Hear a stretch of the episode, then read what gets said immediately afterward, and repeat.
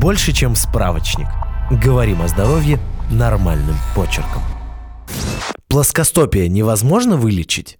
Плоскостопие – это состояние, при котором изменяется форма стопы, из-за чего ее свод касается земли. Все люди рождаются с плоскими стопами. Обычно изгиб формируется к 6 годам. Но у некоторых он не образуется и появляется плоскостопие. Также плоскостопие может появиться из-за травмы ахиллова сухожилия, перелома или детского церебрального паралича. У беременных женщин тоже может развиваться плоскостопие из-за сильного увеличения веса. Есть три вида плоскостопия. Поперечное. От большого пальца до мизинца нет свода. Продольное. От большого пальца до пятки нет свода. Комбинированное. Есть и поперечное, и продольное плоскостопие. Иногда плоскостопие не вызывает симптомов, и человек о нем не знает. Если же оно проявляется, то могут быть такие симптомы. Мышечная боль в стопах, боль в своде стопы, лодыжки, пятки, судороги ног, смещение пальцев ног. Ортопед осмотрит стопу, попросит постоять в разных положениях. Он может назначить обследование.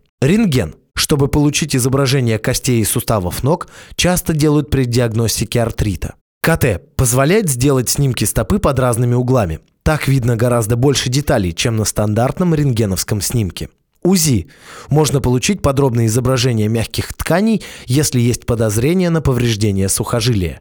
МРТ, чтобы сделать четкие снимки и твердых и мягких тканей. Так как лечить плоскостопие?